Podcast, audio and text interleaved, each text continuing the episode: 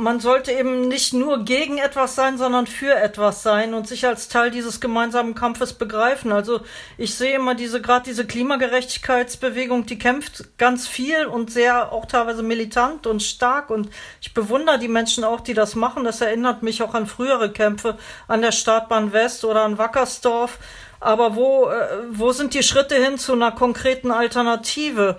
Und da sehe ich eben auch die Bewegung, zum Beispiel jetzt äh, die Zapatistas, die hierher gekommen sind und gesagt haben, äh, wir müssen gedanklich und praktisch zusammenwachsen und äh, uns aufeinander beziehen. Und äh, das finde ich eben so das Wichtige. Also, dass wir wirklich auch uns Strukturen aufbauen, die längerfristig wirken und nicht nur an einzelnen Projekten uns abarbeiten, sondern dass wir eben äh, wirklich dieses Gerüst uns aufbauen, äh, Kommunen, Räte, Akademien und äh, so zu einer wirklich gemeinsamen Bewegung werden, die den Kapitalismus und das Patriarchat weiter zurückdrängt.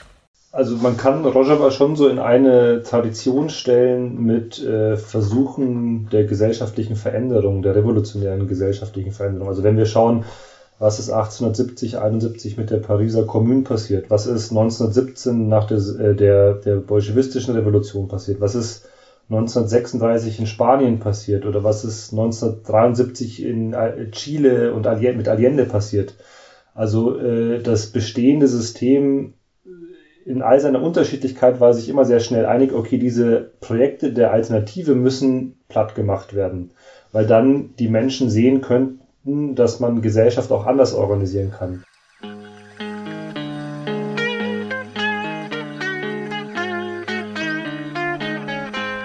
Hallo und herzlich willkommen zum Was tun Podcast. Hier sprechen wir über linke Strategien und darüber, wie wir als Linke nicht nur kämpfen, sondern auch gewinnen können. Wir, das sind Valentin und Inken und wir sprechen beide viel über politische Strategien und machen diesen Podcast, um die Überlegungen mit euch zu teilen. Ja, jetzt sind wir ja am Ende des Jahres und äh, da schaut man ja irgendwie auch nochmal zurück, was ist politisch so passiert. Und eine Sache, die mir aufgefallen ist, die ja sich, sich sicher auch irgendwie so ein bisschen in äh, dem Podcast auch widerspiegelt, ist, dass es ganz viele unterschiedliche Themen gibt, zu denen in der Linken gearbeitet wird. Und ja, dabei manchmal so das große Projekt oder der Blick fürs Ganze eher in den Hintergrund tritt und man für sich gar nicht mehr so klar hat, was ist eigentlich, äh, ja, wie stellen wir uns eigentlich die linke Gesellschaft vor? Was ist unsere Vision oder unsere linke Utopie? Mhm. Ja, und da gibt es ja auch gerade in Deutschland jetzt nicht die allerbesten Beispiele, auch jetzt zum Beispiel für so einen staatlich organisierten Sozialismus oder sozusagen Sozialismus, der über einen Zentralstaat funktioniert, äh, der jetzt irgendwie auch nicht zur befreiten Gesellschaft geführt hat. Ähm, genau, und deswegen sprechen wir heute über Kurdistan als reale Utopie. Ähm, Kurdistan, das ist ein Gebiet in der Türkei, dem Irak, äh, dem Iran und Syrien. Ähm, viele kennen ja den Begriff Rojava, das ist ähm, der Teil von Kurdistan in Nordsyrien. Ähm, vielleicht kennt ihr auch die Städte Kobane und Afrin ähm, aus den Nachrichten oder auch aus, der linken, aus linken Diskursen. Ähm, und das ist einfach ein Gebiet, auf dem viele Kurden leben und wo es ähm, vor allem in Irak und in Nordsyrien, also Rojava, Autonomieregionen gibt. Und da ist es so, dass nämlich die kurdischen Armeen äh, es geschafft haben, in Nordsyrien sowohl den IS, aber auch Assad zurückzudrängen und ähm, dann dort eine andere Gesellschaftsform etabliert haben. Genau, bei dem Projekt ging es nämlich nicht darum, einfach jetzt statt dem äh, syrischen Staat oder dem äh, irakischen Staat einen kurdischen Staat aufzubauen, mhm. sondern tatsächlich eine ganz andere ja, Gesellschaftsform anzustreben, die eben basisdemokratisch organisiert ist und sich so diesen Werten von eben Demokratie, Feminismus, aber auch Ökologie verpflichtet. Mhm, genau, und das entlang oder so ein bisschen nach dem Vorbild von den Schriften von Abdullah Öcalan, habt ihr vielleicht auch schon mal gehört, ähm, der so ein Projekt des demokratischen Konföderalismus entworfen hat äh, mit diesen drei Säulen, die Valentin gerade genannt hat, Feminismus, Ökologie ähm, und Demokratie. Und ähm, genau, so verwalten sich da halt ganz viele Kommunen, die sich dann auch nochmal sozusagen stärker zentral zusammenfassen. Das erklären wir im Podcast auch nochmal genauer, wie das funktioniert. Selbst. Genau, und jetzt in dieser Podcast-Folge wollen wir äh, fragen, was die Linke in Deutschland davon lernen kann, was wir von Rojava lernen können, was wir tun können, um äh, diese linke Utopie äh, in Kurdistan zu unterstützen. Ähm, und über diese Fragen sprechen wir mit Kerem Schamberger und Anja Flach. Genau, ähm, Kerem ist Aktivist aus München. Ähm, Kerem hat bei der Bundestagswahl auch für die Linke kandidiert und das war vor allem auch sehr bekannt für einen Blog, den er ähm, schreibt zu den Entwicklungen in Nordsyrien. Er ist bekennender Kommunist und äh, dafür ähm, droht ihm in Bayern auch tatsächlich sogar ein Berufsverbot an den bayerischen Unis. Ähm, und wir freuen uns riesig, dass er heute im Podcast ist und sein ganzes Wissen, aber auch einfach seine schlauen Gedanken zu Kurdistan mit uns teilt.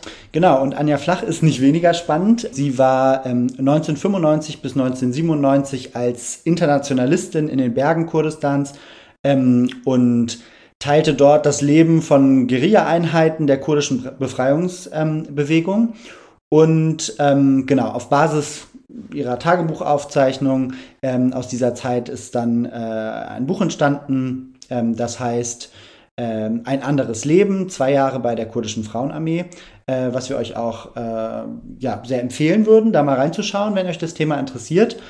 Kerem und Anja waren immer mal wieder vor Ort und kennen sich daher sehr gut aus mit dem Thema Kurdistan und berichten jetzt in der Podcast-Folge von ihren Erfahrungen und ja, beantworten die Frage, was wir eigentlich von dieser linken Utopie lernen können.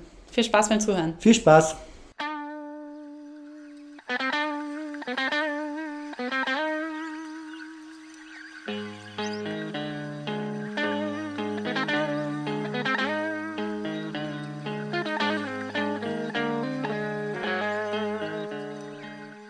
Kerem, hallo Anja. Hallo. Hi. Hi, schön, dass ihr heute bei uns im Podcast dabei seid. Genau, und wir ähm, starten auch direkt. Und zwar ist unser Thema ja heute ähm, Rojava bzw. Kurdistan und wir wollen euch direkt zum Anfang fragen, wie das bei euch angefangen hat, dass ihr euch eigentlich für dieses Thema interessiert habt. Genau, also vielleicht ganz zu Beginn, bevor wir diesen Podcast starten, äh, will ich sagen, dass wir diese Diskussion, die wir heute haben, ja nicht im luftleeren Raum stattfindet, sondern äh, wirklich während Kurdinnen und Kurden und andere im Nahen und Mittleren Osten ganz, Osten ganz massiv verfolgt werden. Also diese Woche sind allein drei politische Gefangene in der Türkei, Garibe Gezer, Halil Güneş und Abdul Rezak Suyur, in türkischen Gefängnissen nach äh, jahrzehntelanger Haft teilweise gestorben. Äh, und ich glaube, man sollte das immer im Kopf haben und auch an diese Menschen gedenken, wenn wir jetzt die nächsten 30, 40 Minuten zuhören. Ich beschäftige mich eigentlich schon seit Anfang der 2000er Jahre mit der kurdischen Freiheitsbewegung. Mm, besonders intensiv ist es geworden äh, nach 2011. Damals habe ich eine Delegationsreise nach Van gemacht in Nordkurdistan äh, und habe gesehen, was damals schon praktiziert worden ist, was jetzt in Rojava so bekannt ist, und zwar eine Art demokratischer Autonomie beziehungsweise eine Art demokratischer Konföderalismus, über den wir wahrscheinlich später noch sprechen werden äh, weil das in Nordkurdistan schon vor 10, 12 Jahren wirklich ganz, ganz weit verbreitet war und das fand ich sehr, sehr spannend und als dann äh, im Juli 2012 das auch in Rojava begonnen hat, dann war das ganz klar, okay, da interessiere ich mich auch sehr stark dafür.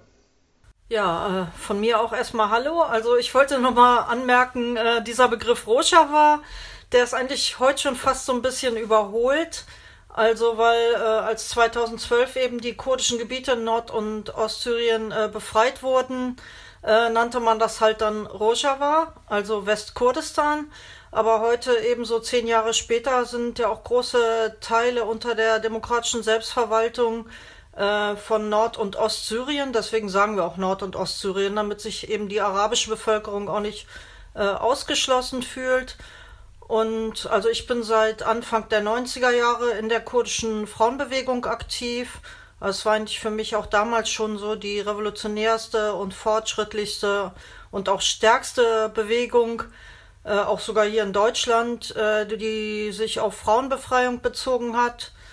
Ähm, ja, ich habe dann halt Freundinnen, Genossinnen kennengelernt, auch teilweise Kämpferinnen. Und da hat die Bewe Bewegung mein Herz gewonnen. Und als dann die Revolution in Rojava, also in Nordostsyrien begonnen hat, 2012, war das äh, so ein bisschen so, als wenn so ein Traum in Erfüllung geht. Ähm, also das, was, wofür man viele Jahre gekämpft hat und sich eingesetzt hat, äh, dass das jetzt dann plötzlich keine Utopie mehr war, sondern äh, eine Praxis in einem befreiten Gebiet. Und ich wollte dann halt auch unbedingt dahin und habe auch ein bisschen gedrängelt und im 2014 war es dann auch möglich, dass ich dann mal dahin konnte und genau, habe dann damals auch mit zwei Freunden ein Buch geschrieben äh, über diese, über den Beginn der Revolution. Revolution in Rojava heißt das Buch auch. Und Anja, du warst doch aber in den 90ern auch selbst als Teil der internationalen Brigade in, äh, in den Bergen in Kurdistan und hast dort vor Ort äh, gekämpft. Könntest du vielleicht da noch mal ein bisschen erzählen, wie ist es dazu genau gekommen? Wie hast du, wie war das praktisch, diesen Entschluss auch zu fassen, dahin zu gehen? Und ähm, ja, was hat dich dann da erwartet, als du angekommen bist? Wie bist du da zurechtgekommen? Wie war das? Wie kann man sich das vorstellen? Also für mich war es genau wie bei Kerem. Ich habe auch über eine Delegation tatsächlich, äh, und zwar 1994 war ich in Batman, habe ich die kurdische Bewegung dann so vor Ort gesehen und insbesondere so die autonome Frauenorganisierung und eben auch die Verankerung äh, der Revolution in so breiten Teilen äh, der Bevölkerung hat mich sehr beeindruckt. Also, dass da nicht nur wie bei uns eben junge Menschen auf der Straße waren, sondern alte Menschen, Kinder. Und äh, dann äh, wurde ich halt auch gefragt, ob ich mal an so einer Frauenkonferenz in Südkurdistan, also Nordirak, teilnehmen möchte. Und äh, habe ich sofort Ja gesagt. Und daraus sind dann fast drei Jahre geworden, die ich da geblieben bin. Äh, bei der Frauenarmee halt damals der Jaschk. Also anfangs war das natürlich ein bisschen schwer so für mich. Äh, ich konnte die Sprache noch nicht gut, hatte auch so kulturelle Probleme. Also die Kultur zu verstehen wurde auch oft selber nicht verstanden. Ähm, man kommt natürlich auch mit einem deutschen Kopf da irgendwie hin. Also Individualismus musste ich überwinden und in einem Kollektiv zu leben, in den Bergen, in der Natur, das war auch schwer.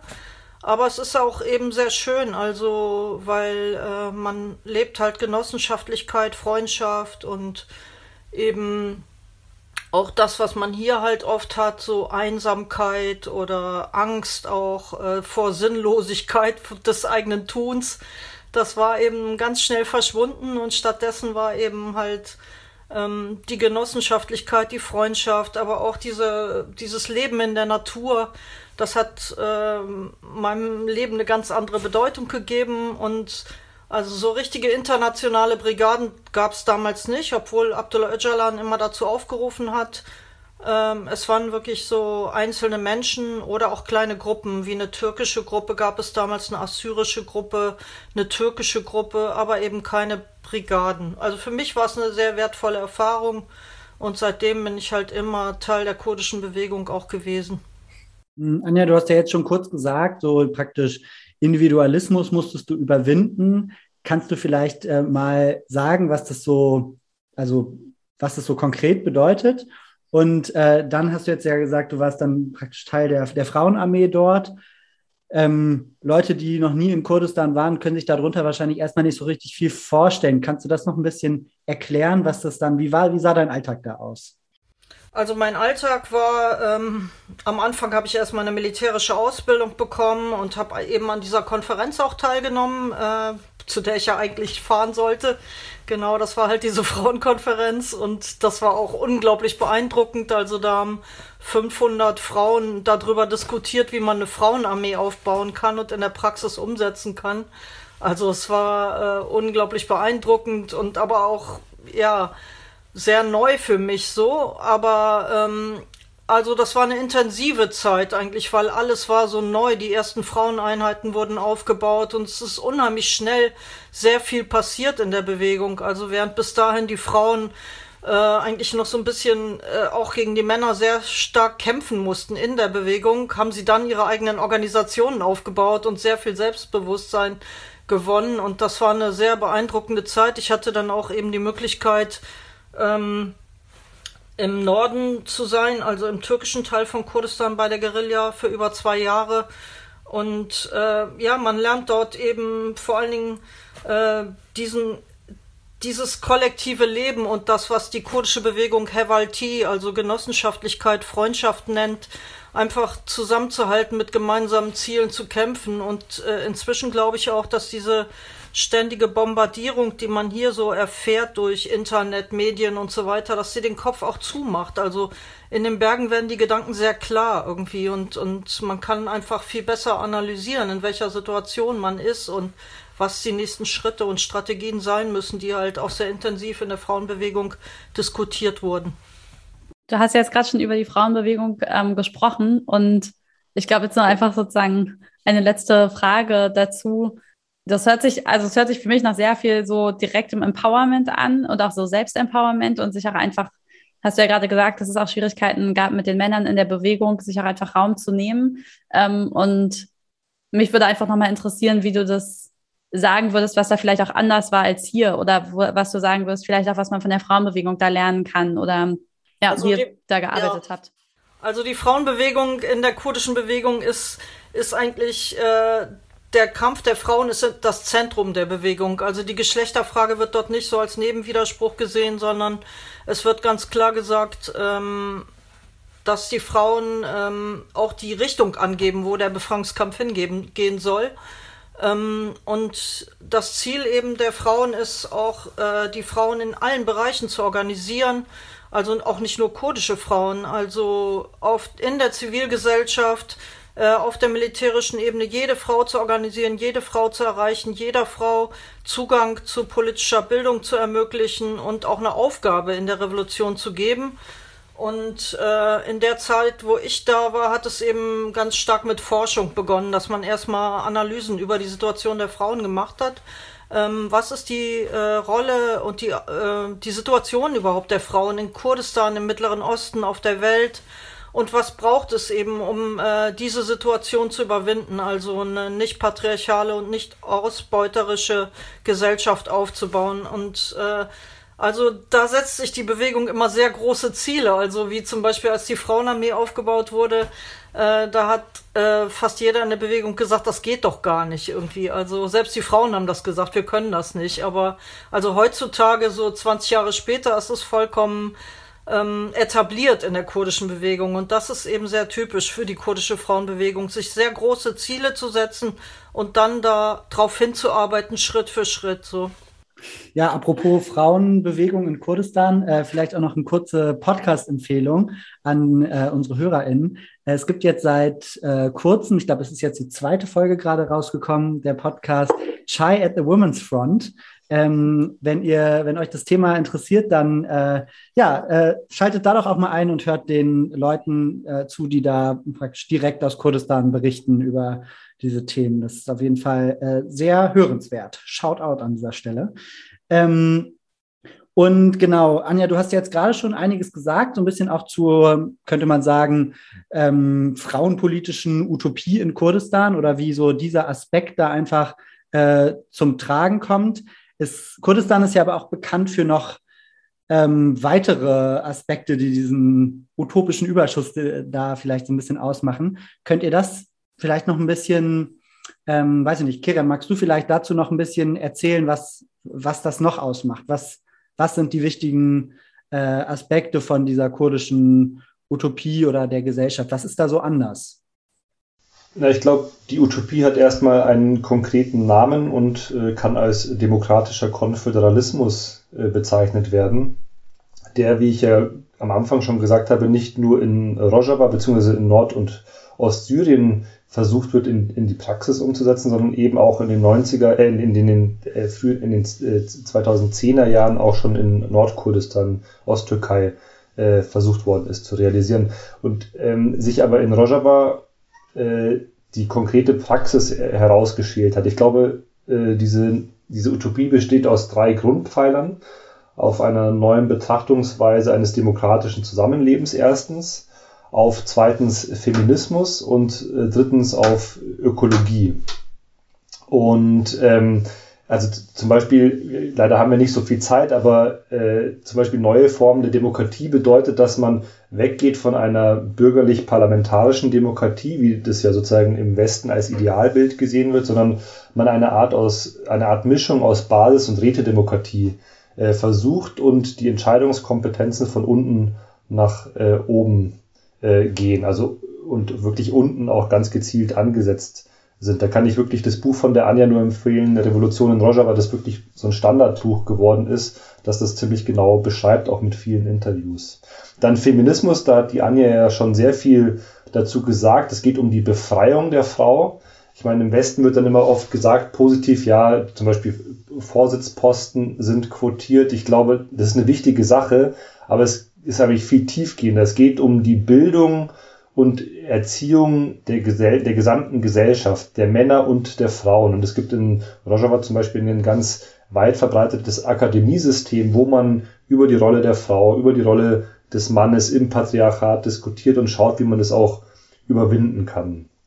Und ein dritter Aspekt dieser Utopie ist die Ökologie, also ein Leben im Einklang mit der Natur. Und da würde ich gerne auf die Wirtschaftsweise verweisen. Also, dass man, man hat, man zielt an, möglichst eine Art genossenschaftliches bzw. kooperatives Wirtschaftssystem in möglichst vielen Sektoren aufzubauen. Also zum Beispiel in der Landwirtschaft und dann dabei zu schauen, dass die Produktionsweise möglichst ökologisch ist, also keine künstlichen Dünger einzusetzen, die Fruchtfolge einzuhalten und man greift dabei auch, auch auf, auf Wissen, das ganz, ganz alt ist, äh, zurück. Und das, es ist natürlich ideal so, aber natürlich im Krieg ist es mit vielen Problemen verbunden. Ich würde schätzen, ich habe auch mal mit dem Leiter der gesamten äh, Kooperativen ein Interview geführt, der sagt, dass es ungefähr 10 bis 20 Prozent äh, der Wirtschaft in Nord- und Ostsyrien auf Kooperativen beruht, was ja immerhin viel ist. Also ich darf, denke, das darf man nicht unterschätzen, aber es kann natürlich eine, äh, noch mehr sein.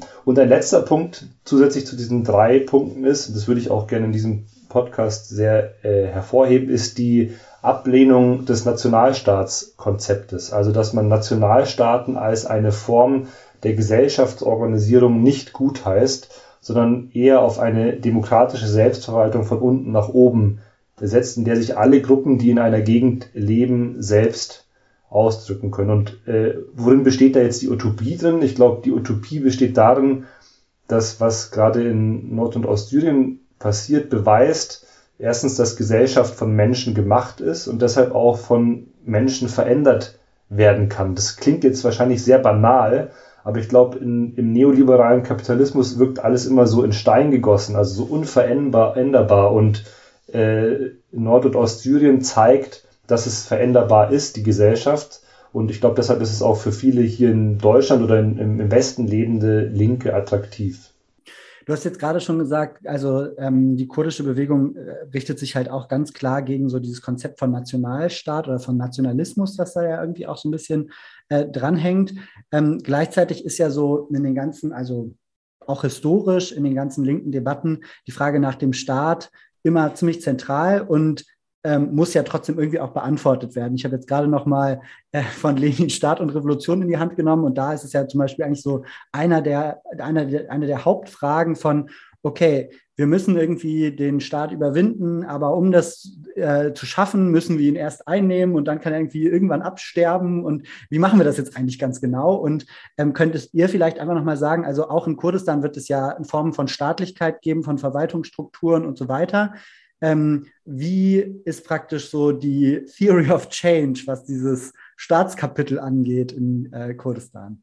In Öcalans Büchern wird eben ganz klar beschrieben, dass der Nationalstaat das größte Hindernis für Freiheit ist und äh, darum geht er auch darauf sehr ein und sagt, also wir müssen eben eine Gesellschaft ohne Staat schaffen und äh, die die Basis dieser Gesellschaft ist die Kommune. Und da, das kann man sich so vorstellen in Rojava, ähm, dass eigentlich die meisten Entscheidungen, die in der Gesellschaft geführt werden, äh, getroffen werden, in der Kommune gefällt werden. Und auch die meiste Verwaltungsarbeit in der Kommune stattfindet. Also eine Kommune ist in der Regel sowas von 50 Häusern und äh, dort findet eigentlich zum Beispiel auch die Selbstverteidigung, die Sicherheit statt auf kommunaler Ebene. Also es gibt dort äh, Menschen, die für die Sicherheit in ihrer Kommune sorgen und äh, auch die äh, Gerechtigkeit zum Beispiel wird in den Kommunen selber möglichst gelöst. Also man kann nicht jedes Problem in der Kommune lösen. Aber auch die Ökonomie, wie Kedem gerade schon gesagt hat, also Kooperativen werden aufgebaut. Also viele Kommunen haben eigene Ländereien, auf denen sie Landwirtschaft betreiben oder sie bauen eben Kooperativen auf. Äh, neben den Kooperativen gibt es auch sehr viele Genossenschaften. Also ein großer Teil der Wirtschaft ist tatsächlich nicht mehr privat. Und also ich konnte das halt, ich war 2014, wie gesagt, einmal in Rojava und dann auch nochmal äh, 2018, 19 für längere Zeit dann sogar für fünf Monate und da konnte man echt sehen, wie viel äh, diese kommunalen Strukturen sich entwickelt haben in diesen vier, fünf Jahren. Also ähm, das äh, hat sich unglaublich ausgebreitet, weil man musste natürlich erstmal die Menschen auch auf dieses Konzept vorbereiten, denen die Bildung dafür geben, äh, wie so eine Kommune überhaupt funktioniert und wie sie sich da einbringen können. Und äh, die Kommune ist wirklich das Zentrum, das Herz äh, dieser nichtstaatlichen Selbstorganisierung. Ähm, genau, das Ganze ist dann eben, äh, baut sich dann so auf, dass die Kommunen dann wieder auch, äh, vier Kommunen äh, organisieren sich wieder in einem Coming die schicken äh, auch Leute in, in den Stadtteilrat und so weiter. Und es gibt da dann aber auch den Stadtrat, wo auch alle Menschen dran teilnehmen können, äh, der dann einmal im Monat oder alle zwei Monate teilnehmen äh, stattfindet und wo dann halt die Probleme gelöst werden, die jetzt nicht auf der Kommune-Ebene gelöst werden. Natürlich gibt es auch Strukturen, äh, die sozusagen für das gesamte Gebiet von Rojava zuständig sind. Also so eine Koordination gibt es natürlich, die aber auch von unten nach oben sich aufbaut und natürlich die militärischen Strukturen. Die sind natürlich nicht dezentral, das ist klar. Vielleicht kann ich dazu einfach ergänzend noch sagen, ich glaube, weil äh, diese, dieser Aufbau von neuen Selbstverwaltungsstrukturen funktioniert ja nicht im luftleeren Raum, sondern es gibt davor ja auch immer schon irgendwas. Und ich glaube, ähm, was hier versucht wird, ist einfach der Aufbau von Gegenmacht.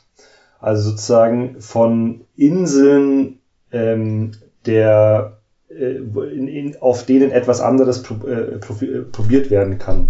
Und sozusagen nicht, als, es wird nicht als, als Gegenrezept, wird nicht sozusagen gesagt, wir bauen jetzt hier den kurdischen Nationalstaat gegen den türkischen oder gegen den syrischen Nationalstaat aus, sondern es wird versucht, gegen das Nationalstaatsprinzip an sich, egal ob es jetzt türkisch, syrisch oder kurdisch ist, äh, dieses, dieses Prinzip des demokratischen Konföderalismus, des, der Organisation von unten nach oben äh, zu setzen und dann ein, sozusagen, wenn man mit Eric Olin Wright spricht, so eine Art reale Utopie aufzubauen, die dann wirkmächtig wird und immer weitere Teile der Gesellschaft einnimmt, sodass der Staat äh, an, an Wichtigkeit verliert. Und das hat man zum Beispiel in Nordkurdistan gesehen, bis der türkische Staat ganz massiv zurückgeschlagen hat. Das, da könnte man nochmal darüber diskutieren, inwiefern das funktioniert oder nicht.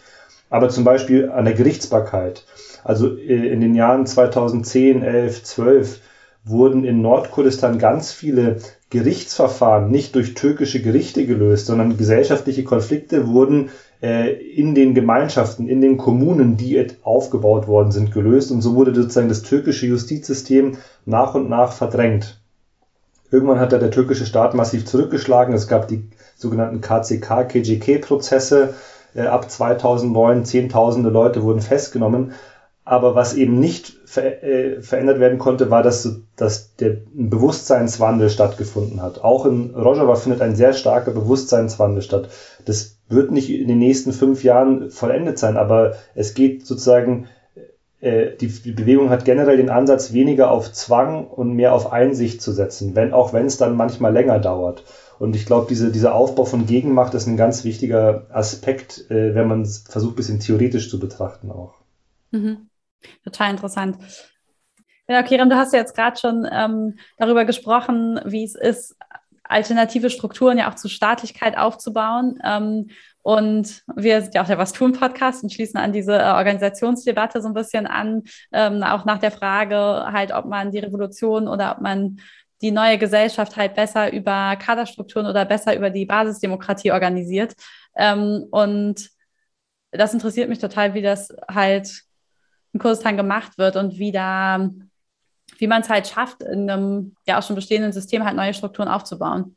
Ja, ich finde es eine äh, sehr, sehr spannende Frage, die wirklich in aller Klarheit diskutiert werden muss. Ich beziehe mich jetzt hier so ein bisschen auf, auf das, wie es in Rojava passiert und äh, wird äh, da erstmal einen Hinweis auf einen Artikel geben von Hussein Rashid und Alexander Kolokotronis, den die im Jahr 2020 genau dazu veröffentlicht haben. Äh, in Bezugnahme auf die würde ich sagen, dass wir es in Rojava mit einer Art der äh, dezentralen Avantgarde zu tun haben. Also was, was ist mit diesem äh, Begriffsungetüm gemeint? Also der, das Konzept des demokratischen Konföderalismus beinhaltet ja eigentlich eine massive Dezentralisierung der Macht, auch gegen den Nationalstaat gerichtet. Äh, der türkische Staat ist zum Beispiel nach dem Vorbild des äh, französischen Nationalstaats aufgebaut, also wo alles in Ankara bzw. Paris zusammenläuft. Und dagegen richtet sich der demokratische Konföderalismus. Und zugleich war die kurdische Organisierung zum Beispiel im sehr repressiven Assad-Regime vor 2012 nur sehr, sehr schwer möglich für Kurdinnen, aber auch andere Linke, die in der Region dort versucht haben, was zu machen. Ähm, und eine der zentralen Parteien ist ja bis heute die Partei der Demokratischen Einheit, der PYD, PYD. Die wurde 2003 schon gegründet und äh, ist ein Teil des Netzwerks der kurdischen Freiheitsbewegung. Und ihr kommt eine Art Avantgarde-Rolle zu, weil sie das Machtvakuum, das 2011, 2012 mit dem beginnenden Krieg in Syrien im Norden des Landes äh, ausfüllen konnte und selber die politische Initiative ergriffen, ergriffen hat. Und sie hat sukzessive Institutionen geschaffen, in denen die Ideen von Abdullah Öcalan und eben dem demokratischen Konföderalismus hegemonial und führend war. Ich bezeichne diesen Begriff, benutze den Begriff führend unter Bezugnahme auf äh, Gramsci. Also nicht herrschend, sondern führend war. Es wurden lokale Rätestrukturen aufgebaut. Es gab äh, Tevdem, äh, das ist die Bewegung äh, äh, für eine demokratische Gesellschaft, das so eine Bündnisorganisation war.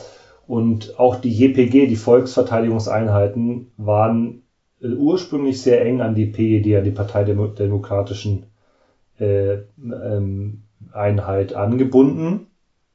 Ähm, aber diese Partei ist nicht nur Avantgarde, sondern sie hat gleichzeitig immer auch versucht, sich zu dezentralisieren, weil von Anfang an versucht wurde, so viele Gruppen und Akteure wie möglich in den Prozess einzubinden. Und das ist ja auch im Konzept des demokratischen Konföderalismus so angelegt, dass ethnische, religiöse, kulturelle Gruppen motiviert werden, ihre eigenen autonomen Räte zu etablieren oder auch ihre eigenen Sicherheitsstrukturen. Das sieht man zum Beispiel, dass es armenische Sicherheitsstrukturen gibt. Es gibt äh, assyrisch-aramäische Sicherheitsstrukturen, zum Beispiel den Militärrat der Suroye.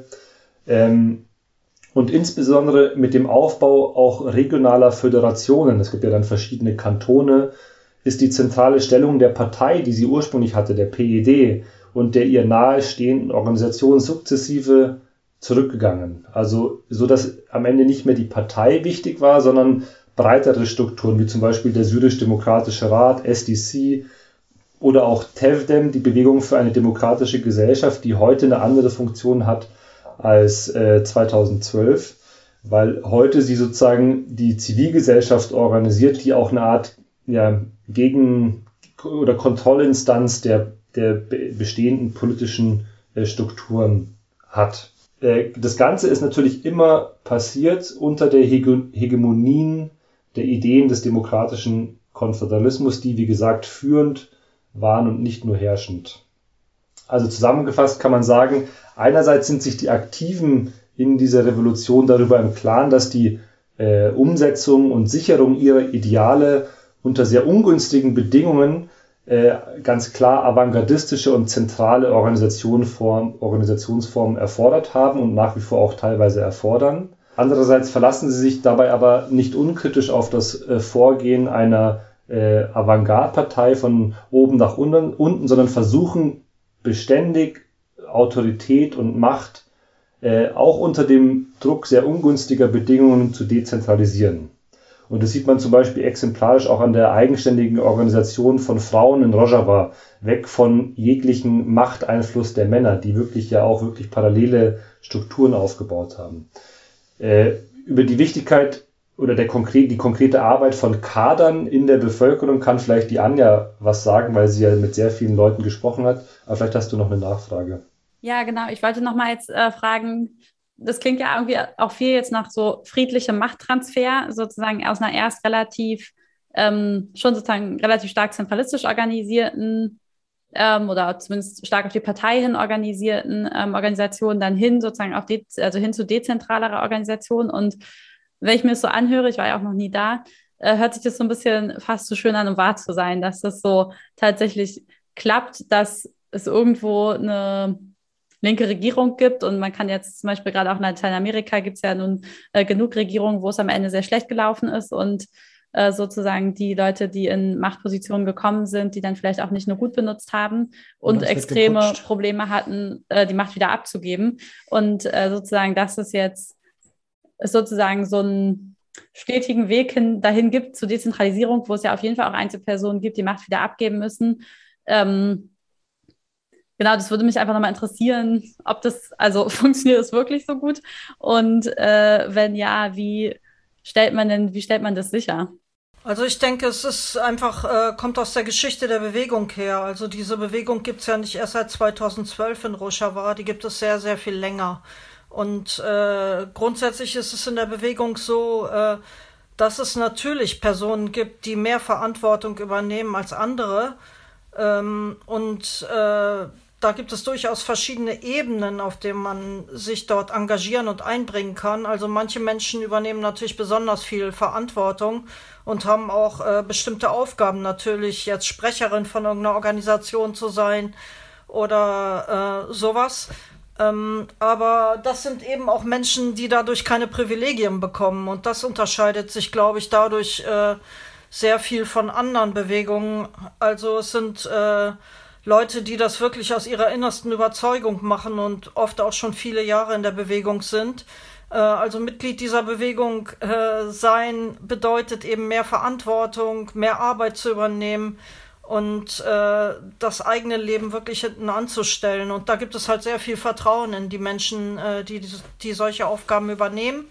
Und also wenn du jetzt mal als Beispiel Ilham Ahmed, die Sprecherin ähm, der PID war lange Zeit. Also das sind Menschen, die äh, viele Jahre in der Bewegung sind und wo die Menschen sehr viel großes Vertrauen haben. Und ähm, also weil auch noch mal die Frage nach Kadern aufkam. Also Mitglied dieser Bewegung zu sein, bedeutet wirklich äh, sein ganzes Leben eigentlich diesem Kampf zu widmen und 24 Stunden da zu sein für diese Bewegung und äh, das kann man natürlich nicht machen, wenn man nicht äh, vollkommen dahinter steht. Es gibt da viele Ebenen, an denen man sich beteiligen kann. Und äh, ich denke, in Nord- und Ostsyrien habe ich wirklich gesehen, dass man oft gar nicht weiß, äh, welche Person jetzt zum Beispiel Kader oder Mitglied einer Bewegung ist, ähm, weil es unglaublich viele Menschen gibt, die ihr ganzes Leben eigentlich dieser Revolution widmen und das oft schon seit 20, 30 Jahren oder 40 Jahren. Wir haben, äh, als wir jetzt mit der Frauendelegation da waren, haben wir wirklich auch von Leuten gehört, die wirklich äh, ihre Kinder alleine zu Hause gelassen haben, weil sie Aufgaben hatten, die sie übernehmen mussten. Und äh, das sind äh, die sogenannten Kader. Also Abdullah Öcalan hat mal gesagt, äh, die Revolution zu machen ist wie ein Graben mit einer Nadel ähm, auszuheben. Und das ist klar, ähm, dass das nicht möglich ist, wenn wenn Menschen eher individualistisch unterwegs sind oder für ihre eigene Macht oder ihre, ähm, ihre eigenen Privilegien Aufgaben übernehmen. Also das ist ganz klar, wird ganz klar abgelehnt in der Bewegung. Also ich habe wirklich gesehen, dass es Menschen gibt, die seit Jahrzehnten äh, auf diesem hohen Level arbeiten und ich habe sehr, sehr großen Respekt auch davor ähm, was sie machen und man merkt eben, dass sie es äh, wirklich aus einer tiefen Liebe für die Menschen und die Revolution machen und nicht, weil sie eben äh, dadurch Privilegien genießen und patriarchale Strukturen werden eben dadurch auch überwunden, meiner Meinung nach. Hallo, sorry für die kurze Unterbrechung. Du hörst den Was tun Podcast. Und wenn dir gefällt, was du hörst, dann abonniere doch jetzt den Podcast in deinem Feed bei Spotify, Apple Podcasts oder wo du ihn gerade anhörst. Bei Spotify gibt es seit neuestem die Möglichkeit, Podcasts auch zu bewerten. Und wenn dir der Podcast gefällt, dann lass uns doch gerne Bewertung da. Das hilft auch anderen Interessierten, den Podcast zu finden. Und jetzt viel Spaß beim Weiterhören. Was ich mir halt, also ich finde es total spannend, und frage mich aber, wie das passiert, also wie ist es, wenn Leute, die so sehr ihr Leben dann der Revolution verschreiben, treffen ja aber dann in der regionalen Bevölkerung nicht nur auf Menschen, die das genauso machen. Also sozusagen, da leben ja Menschen auch in den Kommunen, die nicht so viel Interesse an Politik haben oder die ihr Leben einfach anders organisieren wollen. Ähm, und wie stellt man sich dann diese Basisorganisierung, die ja sehr kommunal fokussiert ist, ähm, vor? Ja, natürlich. Also ähm, es gibt, es ist nicht so, dass alles unproblematisch ist. Natürlich, man muss die Menschen natürlich gewinnen, diese Arbeit zu machen. Ähm, wenn du in so einer Kommune äh, einen Spielplatz bauen willst, zum Beispiel, hast du früher einen Antrag bei der Zentralregierung gestellt, dann hast es vielleicht Jahre gedauert und dann irgendjemand hat sich dann mal entschieden, den zu bauen. Heute müssen die Leute es halt selbst in die Hand nehmen. Also demokratischer Konföderalismus ist unglaublich viel Arbeit und Mühe. Und äh, es passieren Sachen nicht, wenn du die sich selber anschiebst. Und das müssen die Leute halt lernen. Und das ist nicht leicht. Also es ist überhaupt nicht leicht und äh, eben die meisten Sachen passieren in der Kommune und äh, da werden die Entscheidungen gefällt und es ist aber anders in der militärischen Struktur natürlich. Also da ähm, gibt es schon zentrale Strukturen, auch Befehlsgewalt und so weiter, sonst würde das nicht funktionieren. Also man hat es schließlich mit NATO-Armeen zu tun, äh, gegen die man kämpft. Also ich glaube, was ganz wichtig ist, die, die kurdische Bewegung spricht auch, wenn sie von Revolution spricht, äh, die nimmt das Wort Revolution gar nicht so oft in den Mund, sondern die sagt eher, es geht um die Schaffung einer äh, politischen und moralischen Gesellschaft.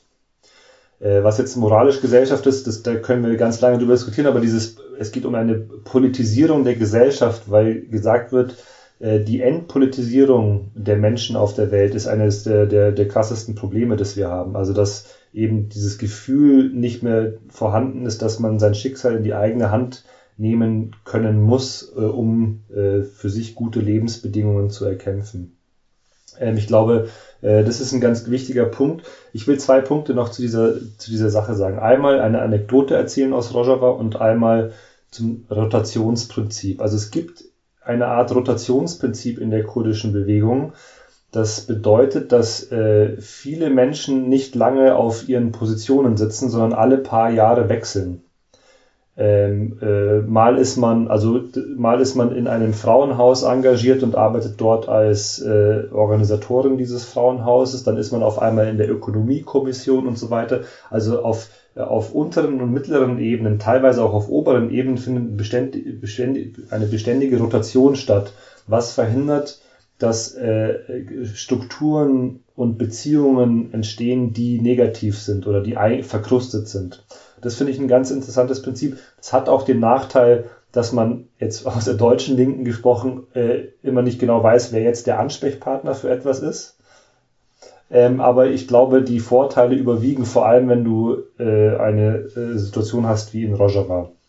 Und nochmal zu dem, äh, was, was Führungspersönlichkeiten machen. Ich war in Kamischlo und habe dort im äh, früheren Bahnhof der Stadt ähm, geschlafen. Das war wirklich so ein heruntergekommenes Gebäude äh, und habe da im, im, im Schaltwerk im früheren geschlafen. Und dann bin ich aufgestanden und äh, rausgegangen und dann ist so eine, eine, eine Frau an mir vorbeigelaufen und dann habe ich äh, einen Genossen gefragt, so, wer, wer, wer war denn die Frau gerade? Und dann äh, hieß es ja, das ist die, die derzeitige Co-Vorsitzende des Kantons Gisire, also eines der größten Kantone in der Region, die auch in diesem heruntergekommenen Haus geschlafen hat. Ja, und das, das zeigt schon sehr deutlich, dass die meisten äh, Führungskader, die wirklich seit Jahrzehnten in der Bewegung sind, äh, überhaupt keinen elitären, kein elitäres Auftreten oder abgehobenes Auftreten haben. Ähm, es kann manchmal passieren bei Leuten, die neu zur Bewegung gekommen sind oder die irgendwie Bündnispartner sind. Da, merkt, da merkt man den Unterschied dann schon, dass es denen wichtig ist, auch so ein bisschen äh, als wichtig wahrgenommen zu werden. Aber bei denen, die wirklich aus dem Herzen der Bewegung kommen, ist es sehr, sehr selten der Fall. Mhm. Okay, jetzt hat ja aber so einerseits ähm, dieser, wenn man jetzt irgendwie sich fragt, äh, inwieweit äh, kann das irgendwie so alles aufrechterhalten werden in der Praxis, ähm, inwieweit korrumpiert Macht dann doch. Und so hat ja einerseits praktisch diesen Korruptionsaspekt einfach, aber es gibt ja auch manchmal diesen Aspekt von, okay, es bilden sich, also manche Leute haben ein bestimmtes Talent darin, andere Leute zu führen, zu begeistern, mitzunehmen, haben bestimmte Kompetenzen, die andere vielleicht weniger haben. Und das ist ja irgendwie immer auch mal ein Aspekt von Politik, ähm, wo ich das zum Beispiel jetzt aus der Bewegung hier in Deutschland auch immer wieder kenne, dass das dann auch Momente sind, in denen sich so eine Art Kaderstruktur ähm, ausbilden kann, dass es halt Leute gibt, die sind unverzichtbar, vielleicht unverzichtbarer als andere. Ähm, die sind so lange dabei, dass man die Entscheidung nicht treffen will, wenn sie nicht beim Plenum sind. Ähm, das als ein, eine Sache, aber auch so ein bisschen ergänzt noch, ist es ja oft so, ich weiß nicht, wie ihr das kennt, aber so aus meiner eigenen Erfahrung in so Plenar-Situationen ähm, ist es ja oft okay, man kommt irgendwie als linke Gruppe zusammen, sagt, wir machen hier ein, äh, ein Plenum für alle, alle sind irgendwie gleichberechtigt, wir müssen hier uns irgendwie äh, egal nach welchen Prinzipien jetzt genau äh, zu Entscheidungen kommen zusammen. Und dann geht es oft relativ schnell, dass sich so Subgruppen bilden, die dann zum Beispiel vorbesprechen, nachbesprechen, Strategie machen außerhalb des Plenums. Wenn die anderen nicht dabei sind, hat man immer noch praktisch diese offizielle Struktur von alle sind gleich, aber manche sind dann am Ende doch ein bisschen gleicher, dadurch, dass sie schon mal gesagt haben, und dann sagst du das und dann äh, kommt der Vorbehalt und dann äh, bringen wir praktisch die Stimmung in diese Richtung und gar nicht nur, vielleicht auch gar nicht mit, nur mit so einem bösartigen Hintergedanken von, dann werde ich besonders mächtig, sondern oft kann ich auch aus meinem eigenen Erleben sagen, eher mit so einem Anspruch von, ich bin mir sehr, sehr sicher, dass das die bessere Entscheidung ähm, ist, aber es gibt ein paar Leute, die checken das nicht und deswegen muss ich jetzt irgendwie da so taktieren oder so. Ähm, könnt ihr da vielleicht auch noch was zu sagen? Also, du sprichst ja jetzt sozusagen von der Etablierung von informellen Machtstrukturen jenseits von Organisationen, sondern genau, Freundeskreise, Bekanntschaften oder auch Gewohnheit ist ja eine ganz äh, wichtige Rolle. Äh, und also ich will überhaupt nicht ausschließen, dass es das in Rojava gibt, aber das wird erstens äh, verhindert durch dieses Rotationsprinzip, also dass sich sowas nicht auf Dauer etablieren kann. Zweitens äh, in der Ausbildung von Genossinnen und Genossen, auch von Kadern, und das habe ich selber auch schon miterlebt, ist es unglaublich beeindruckend zu sehen, wie äh, versucht wird, diesen aus der wirklich sehr patriarchalen, teilweise sehr reaktionären kurdischen Gesellschaft kommenden jungen Menschen äh, zu ermächtigen und zu eigenständigen Wesen auszubilden, die vor der Öffentlichkeit reden können, die organisieren können und so. Also es geht in dieser Ausbildung von Kadern schon auch um die äh, Herausbildung ganzheitlicher Persönlichkeiten. Und das habe ich, aber fand ich sehr, sehr spannend äh, zu sehen, wie das funktioniert. Und Drittens, der dritte Punkt ist, äh, in der kurdischen Bewegung spielt Kritik und Selbstkritik eine ganz, ganz wichtige Rolle. Äh, und äh, es wird auch mit Kritik nicht gespart gegenüber denjenigen, die dir über, dich, über dir stehen. Äh, vor allem in der politischen Organisation, aber teilweise auch in militärischen Einheiten gibt es teilweise täglich oder wöchentlich solche Kritik- und Selbstkritikrunden, wo man, also ich würde das fast schon als eine psychologische und auch eine Art therapeutische Funktion sehen, um Konflikte und äh, Grummeleien, Streits äh, zu lösen und auch Kritik anzubringen. Und das, diese, diese äh, Kritik, Selbstkritikrunden, Tekmil heißt es, äh, sind, glaube ich, ganz, ganz wichtig, um zu verstehen, wie man sowas versucht zu verhindern. Wenn, genau.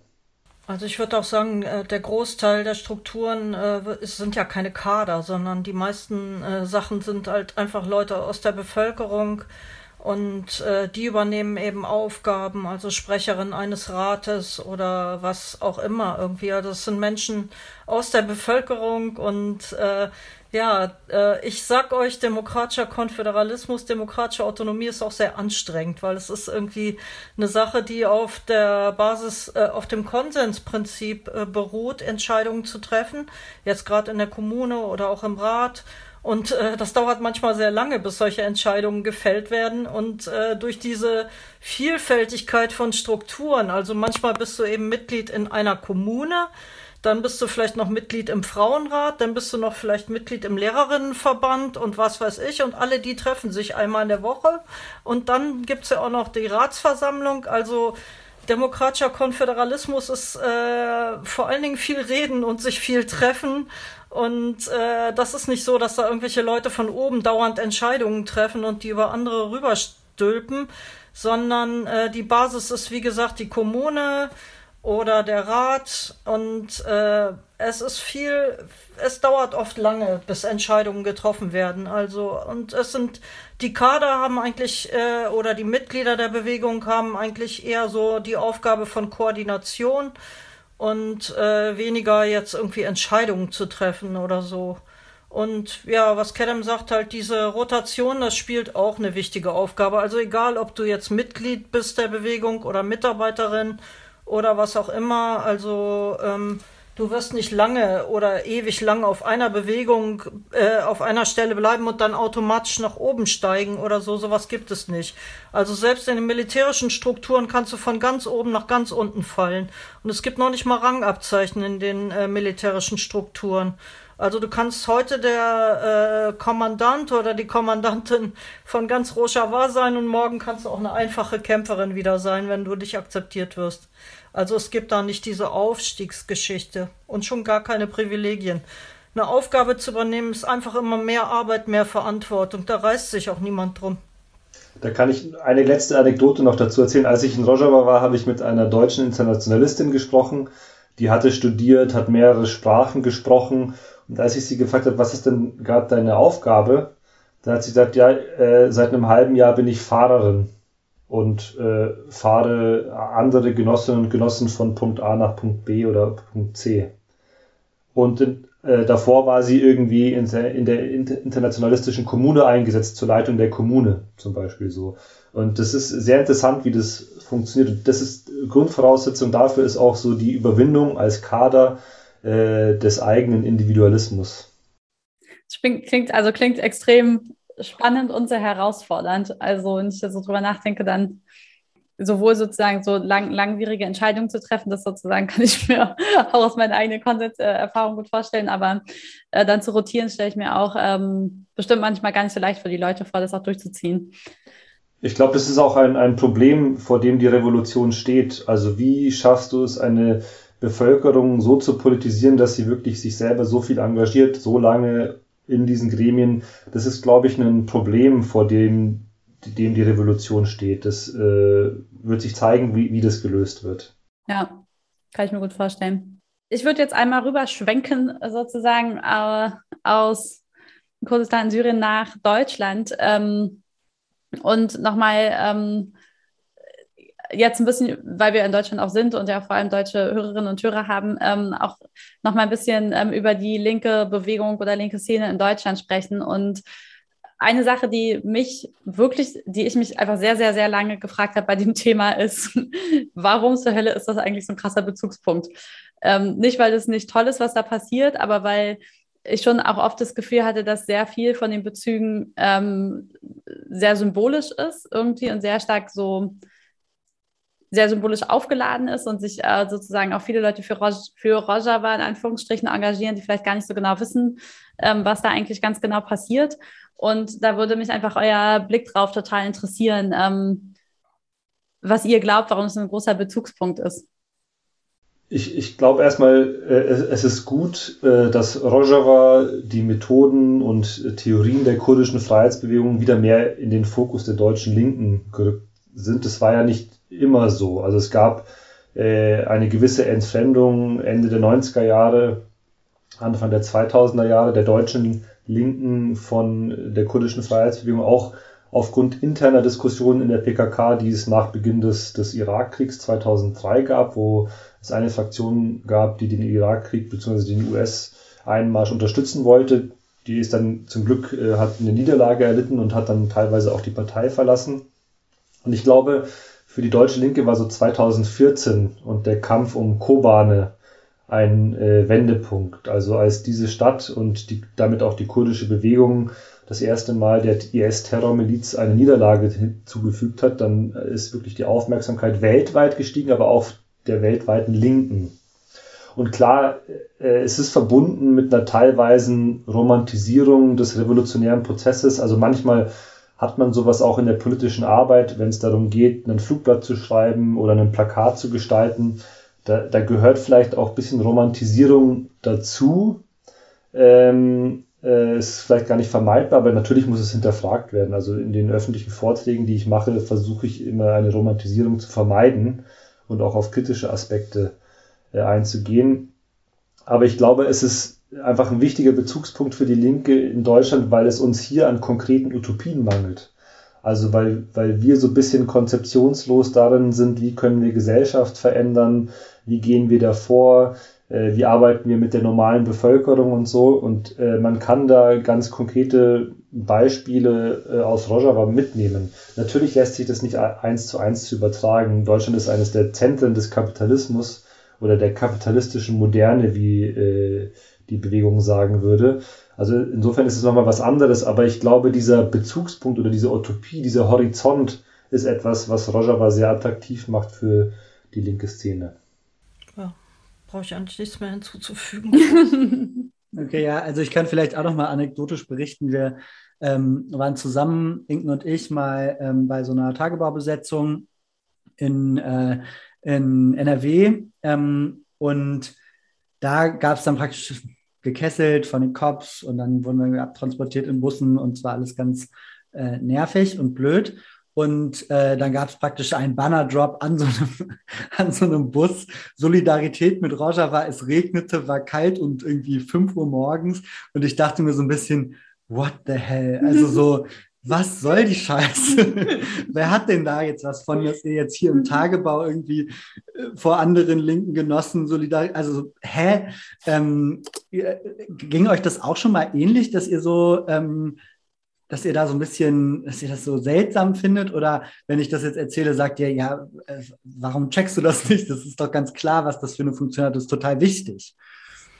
Also ich finde das überhaupt nicht seltsam, muss ich sagen. Also dieser Zusammenhang, also weil ähm, also das kapitalistische Patriarchat hat uns wirklich so an den Rand gebracht, so. Also es, was soll denn noch passieren sozusagen? Also ähm, Klimakatastrophe steht bevor, Meere kippen um, also wir brauchen dringend, dringend, dringend diese Alternative. Und ich habe so das Gefühl, dass so große Teile der Linken das wirklich nicht sehen, irgendwie, dass es die, dass diese Alternative schon da ist. Und äh, das, was in Nord- und Ostsyrien entwickelt wird, ist wirklich eine Revolution des Bewusstseins. Also das ist nicht, dass man so ein, eine Alternative von oben verordnet und mit Gewalt durchsetzt. Das hat ja auch der Realsozialismus gezeigt.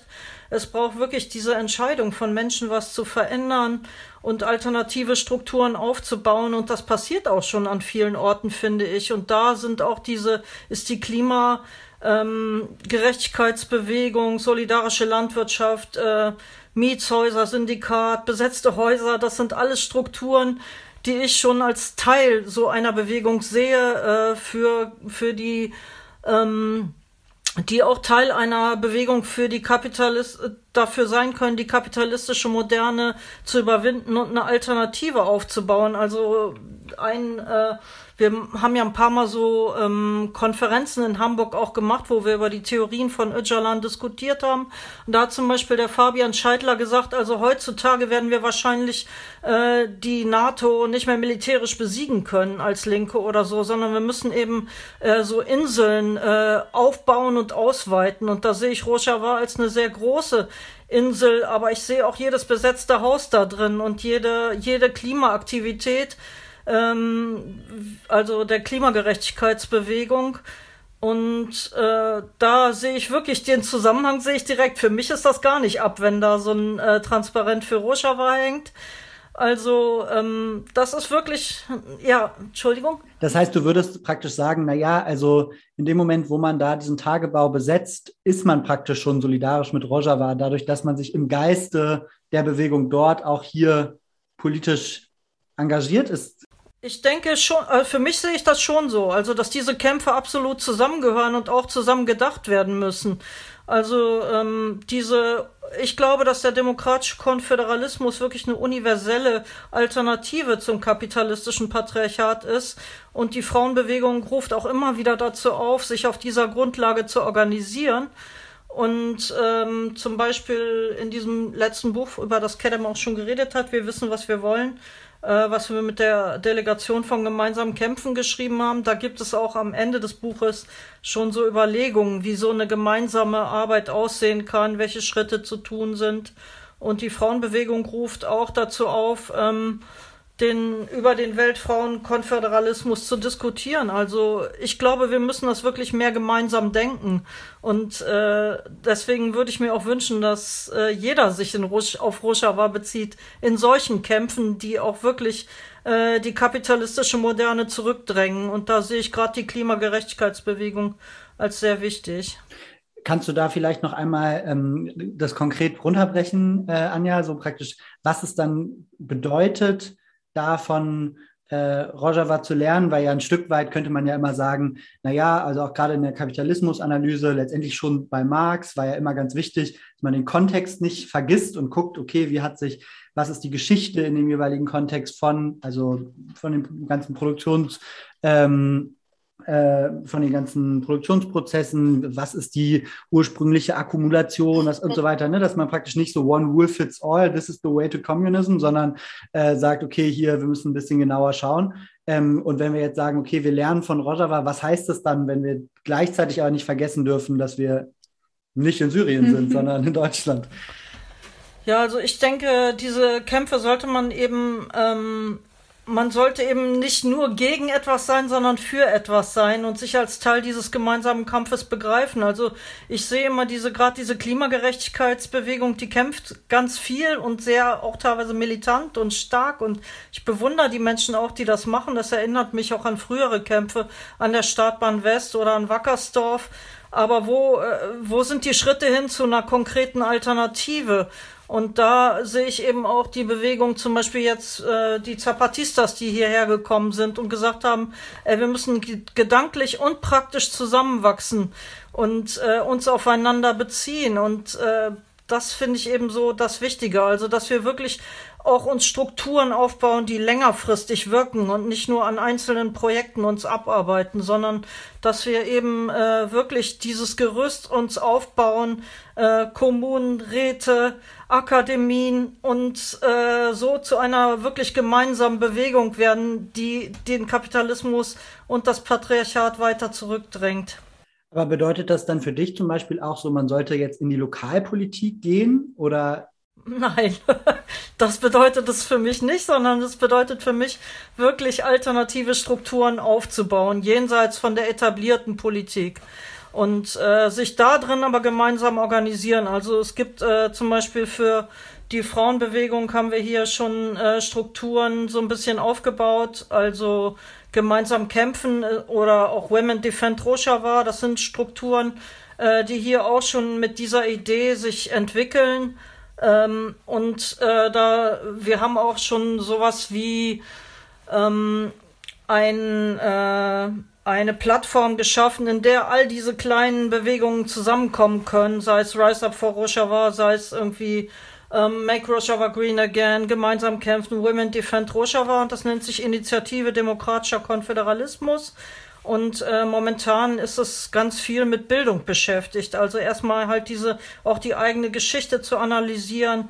Was können wir daraus lernen? Was können wir aus Rojava lernen? Und so weiter und so fort. Ich würde es vielleicht ein bisschen, ähm, also du hattest ja die Frage nach der Arbeit in der Lokalpolitik. Ich glaube, es kommt vielleicht darauf an, das beides zu kombinieren so ein bisschen, also äh, so eine Art Doppelstrategie zu fahren. Also auf der einen Seite die eigenen Strukturen aufbauen, die eigenen Hausprojekte, die eigenen äh, äh, äh, Urban Gardening Projekte, natürlich in dem politischen Aspekt auch. Aber das kann natürlich auch unterstützt werden äh, aus der Lokalpolitik, wenn du dort Leute hast, die äh, an politischen Ein Entscheidungen sitzen, die äh, an Fördertöpfen und so weiter sitzen. Also ich würde das eher zusammendenken als äh, sozusagen ausschließlich. Hm. Das hört sich jetzt für mich so ein bisschen, also wenn ich das jetzt mal so, glaube ich, für mich so zusammenfassen würde, äh, so ein bisschen an, wie, weil du jetzt auch gerade die Zapatistas nochmal genannt hast, Anja, ähm, die ja aber auch schon nochmal in einem anderen System irgendwie leben dass es im Grunde so ein bisschen darum geht, dass man halt auch in Deutschland in einem ähnlichen Geist sozusagen die alternativen Strukturen aufbaut und sich dabei halt auf eine, auch auf eine positive Vision und auf eine, auf sozusagen eine konkrete Alternative beziehen kann. Also sei das dann Rojava oder seien es dann die Zapatistas sozusagen, aber dass man halt genau auch diese konkreten Alternativen, auf die man irgendwie hinarbeitet, vor Augen hat und sich dann sozusagen auch nicht nur halt Teil von dem persönlichen Urban Gardening Projekt sieht, sondern halt sozusagen auch in den kleinen Kämpfen, die man irgendwie sozusagen führt, Teil als Teil von der, von der größeren sozusagen entstehenden gesellschaftlichen Ordnung begreift. Also ja, aber ich denke auch, wir müssen ganz konkret für den Erhalt von Rojava kämpfen. Also Rojava ist sehr bedroht und nicht zuletzt auch durch die krasse Unterstützung der Bundesregierung äh, für die äh, faschistische türkische Politik. Also Rojava und auch ähm, die Zapatistas, das sehe ich als einen ganz konkreten Bezugspunkt auch und wir müssen auch dafür kämpfen, dass, äh, dass, die, dass diese Alternativen überleben. Also weil wenn die nicht mehr da sind, haben wir diese Alternative auch nicht mehr ganz konkret. Und äh, in Deutschland kann das zum Beispiel heißen, äh, gegen Bewaffnung zu kämpfen und auch diese neue Bundesregierung unter äh, Druck zu setzen, nicht mehr mit dem Erdogan-Regime zusammenzuarbeiten, keine Waffen mehr zu liefern und so weiter. Also das gehört für mich auch un unbedingt zusammen, also diese Kämpfe.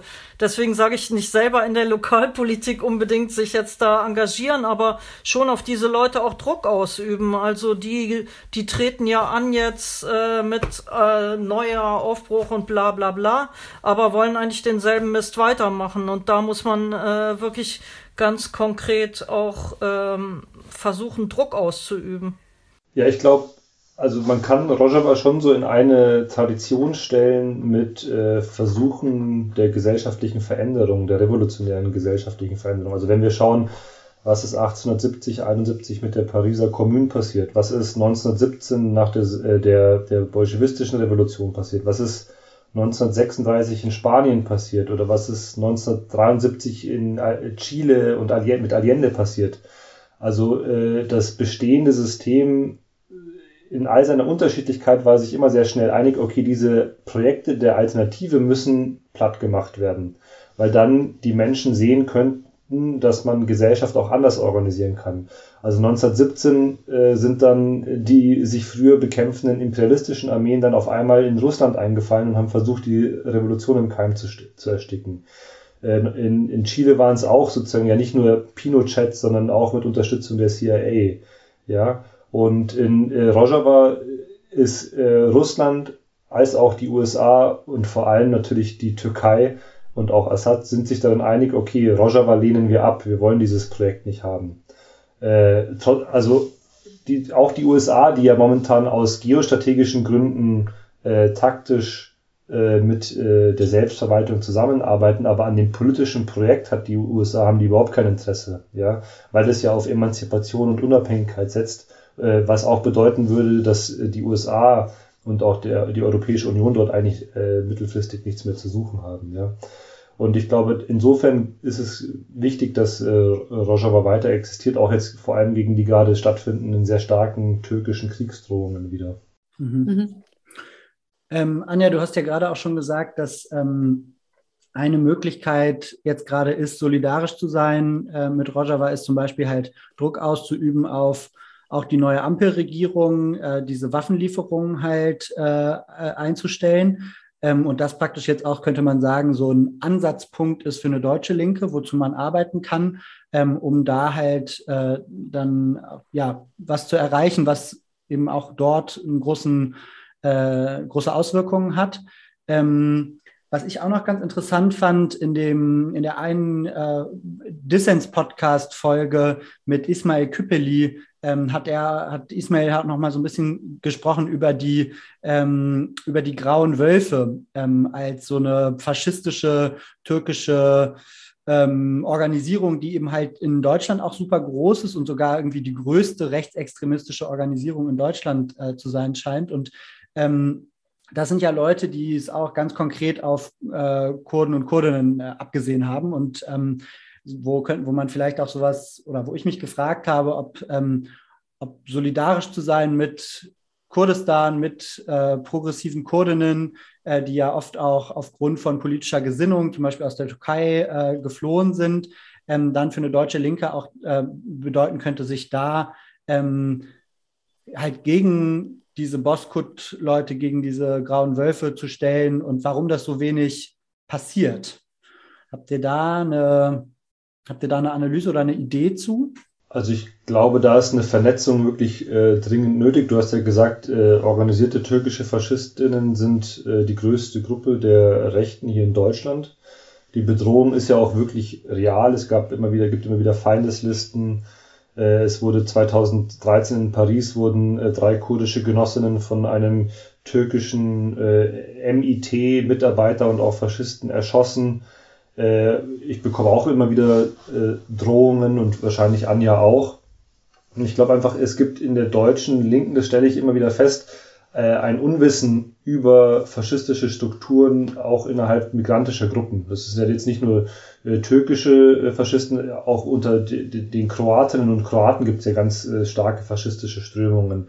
Und ich glaube, es gibt da teilweise auch so eine Art Unfähigkeit zu differenzieren. Also die Türken oder die Kurden oder die Kroaten sind kein, keine homogenen Subjekte, sondern es gibt unterschiedliche politische Ausrichtungen, auch unterschiedliche Klassenlagen.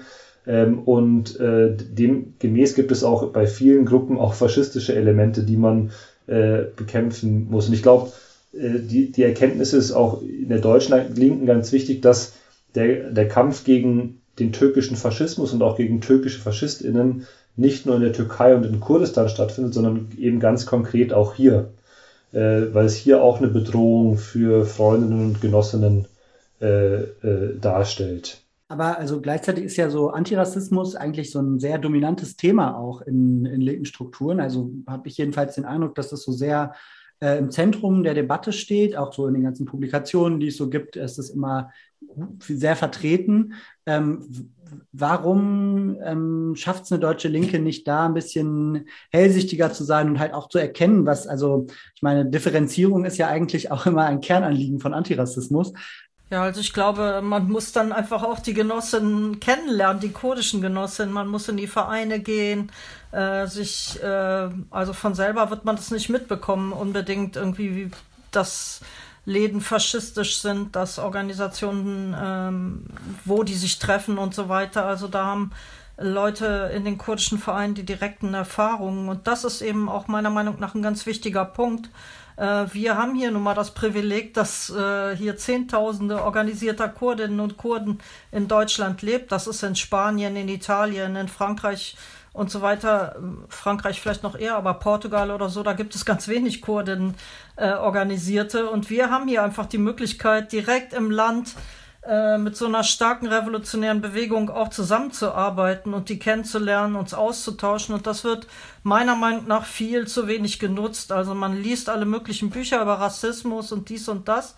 Es bleibt total theoretisch, aber äh, einfach mal in die Vereine zu gehen, sich mit Menschen anzufreunden, sich auszutauschen, gemeinsam auf Demonstrationen zu gehen, Essen zu kochen, was weiß ich irgendwie. Also das findet viel zu wenig statt. Also die viele Deutsche bleiben immer so unter sich irgendwie, auch gerade in den Antifa-Strukturen. Und das äh, ist eine fatale Chance. Man kann so viel lernen, also im gegenseitigen Austausch. Ja, nee, ich glaube, also genauso wie ich äh, hier in Deutschland gegen antimuslimischen Rassismus auf die Straße gehe, ist es aber auch Teil des antirassistischen Kampfes, zum Beispiel gegen antikurdischen Rassismus sich zu engagieren. Und der ist in der Türkei wirklich ganz massiv verbreitet. Ich kenne es aus meiner eigenen Familie teilweise und ist eben auch in Teilen der türkischen Community verbreitet. Und deshalb ist es ein Teil des anti antirassistischen Kampfes auch dagegen vorzugehen. In, genau, mit Diskussionen, mit Demonstrationen und so weiter. Also ich glaube, das ist einfach ein Teil davon. Muss aber eben noch Common Knowledge werden, auch äh, innerhalb der deutschen Linken, ja. Das ist jetzt immer noch äh, eigentlich die perfekte Überleitung äh, zur letzten Frage, nämlich ähm, fragen wir im Was tun Podcast am Ende auch mal was tun. Und ähm, genau, ihr habt schon jetzt ja viele Sachen angerissen. Ähm, was würdet ihr sagen oder was möchtet ihr unseren Hörerinnen und Hörern mitgeben? Ähm, damit Roger war nicht ähm, möglicherweise nicht äh, sozusagen einem anderen Regime zum Opfer fällt, aber auch damit sozusagen die linken Utopien hier weiter auch in Deutschland entstehen können, was tun. Anja, fang du an. Okay, also ich rufe ganz konkret äh, alle Flinters, also alle Frauen, Lesben, Inter- und Transpersonen auf, sich in der Organisation gemeinsam kämpfen zu organisieren oder auch in Women Defend Rojavas Komitees oder in den Frauenräten oder Jugendräten der kurdischen Bewegung. Ich rufe alle auf, in die kurdischen Vereine zu gehen, dort Freundschaften mit den Menschen aus Kurdistan zu schließen.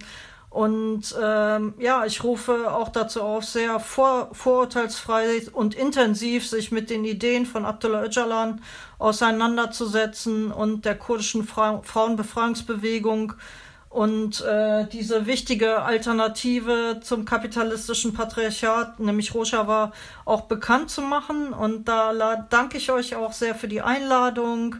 Und ja, ich rufe dazu auf, äh, für das Fortbestehen von Nord- und Ostsyrien zu kämpfen. Und ja, damit diese neue Regierung auch hier vielleicht äh, ein bisschen weniger das Erdogan-Regime oder gar nicht mehr das Erdogan-Regime unterstützt und sondern die demokratische Autonomie anerkennt. Dafür müssen wir kämpfen. Also, weil ich denke, wenn wir diese wichtige Alternative Rojava verlieren, dann verlieren wir alle. Ja, äh, liebe Inken, lieber Valentin, als ihr mir diese Frage geschickt habt äh, und ich mich darauf vorbereitet habe, habe ich mir gedacht, okay, bereite ich da jetzt irgendwie was groß Philosophisches vor? Ich meine, angesichts äh, des Fortschrittsnarrativs, des vermeintlichen der Ampelkoalition gibt es eigentlich so krass viel zu tun, um dieses Narrativ zu dekonstruieren. Ich habe mich aber jetzt entschieden, eigentlich was ganz Praktisches zu sagen, auch in Bezogen auf das Kurdistan-Thema heute, um das auch zu einem Abschluss zu binden, weil ich, ich finde es wichtig, sich die Situation äh, vor Ort auch anzuschauen und äh, zu erleben, in all ihrer Widersprüchlichkeit ja auch zu erleben. Äh, man kann zum Beispiel in Rojava als Linker lernen, wie es ist, unter der normalen Bevölkerung zu arbeiten. Ich glaube, das ist auch ein Problem der Linken hier in Deutschland, dass viele Debatten völlig losgelöst sind von den äh, Bedürfnissen und Bewusstseinsständen der real existierenden Menschen hier. Äh, und das kann man eben in Rojava lernen, wie es ist, zu debattieren, in der Praxis zu arbeiten und dann auch äh, Dinge, die man beschlossen hat, umzusetzen, weil es dort sehr große Freiräume für revolutionäre Politik gibt. Dieses Umsetzen ist etwas, was in Rojava einfacher momentan noch möglicher ist als in, in äh, Deutschland. Und ich will einen ganz konkreten Hinweis machen. Es gibt jetzt einen Aufruf äh, von internationalen Arbeitsbrigaden, die dazu aufrufen, vom 13. März bis äh, 6. April 2022 nach äh, Rojava zu gehen und dort mitzuarbeiten. Die, die Webseite ist äh, rojavavolunteers.com. Ähm, können wir auch in die Show Notes schreiben. Und es geht dabei nicht ums äh, zur Waffe greifen. Das ist, ist manchmal sogar einfacher als politische Arbeit zu machen, sondern es geht äh, die viel wichtigeren und schwierigeren Kämpfe äh, zu führen und zwar äh, in, den, in, der Müh in den Mühen der Ebene. Also vor Ort in den Dörfern, in den Stadtteilen, und äh, da kann man, glaube ich, sehr viel dann auch für die politische Arbeit hier mitnehmen. Weil wenn man dorthin geht, dann flieht man ja nicht unbedingt von den äh, verkrusteten Strukturen der Linken, sondern man geht dorthin, um zu lernen und dann wieder zurückzukommen. Das wollte übrigens auch Andrea Wolf, die dann äh, 1998 im Oktober äh, von der türkischen Armee äh, ermordet worden ist. Aber ihr Plan war es ja auch, zurückzukommen und ihren Erfahrungsschatz mit den Leuten, die hier sind, äh, zu teilen und sich dann gemeinsam zu organisieren. Und ich glaube, äh, wenn es jetzt schon so eine Möglichkeit gibt, dorthin zu fahren und es den Aufruf von dort gibt, zu kommen, dann kann man das ja auch nutzen. Cool. Ja. Ganz, ganz vielen Dank für das Gespräch. Ich fand es äh, total dicht ähm, und super spannend von euch beiden zu hören. Und auf jeden Fall auch wahrscheinlich so viele weiterführende Quellen wie Noch nie, glaube ich. Äh, in Podcast-Folge von uns. Es kommt alles in die Show, Show Notes. Ihr könnt euch äh, also ganz intensiv noch beschäftigen mit dem, was äh, hier zum Teil nur angeteasert wurde im, im Podcast. Und ähm, ja, lieber Kerem und lieber Anja, das war ähm, super interessant für mich, mega lehrreich. Ich nehme viel mit und ähm, ja, danke, dass ihr ganz, ganz dabei wart. Dank. Ja, danke für die Einladung. Bis bald. Bis dann. Bis bald. Ciao, ciao. Tschüss. Tschüss. Tschüss.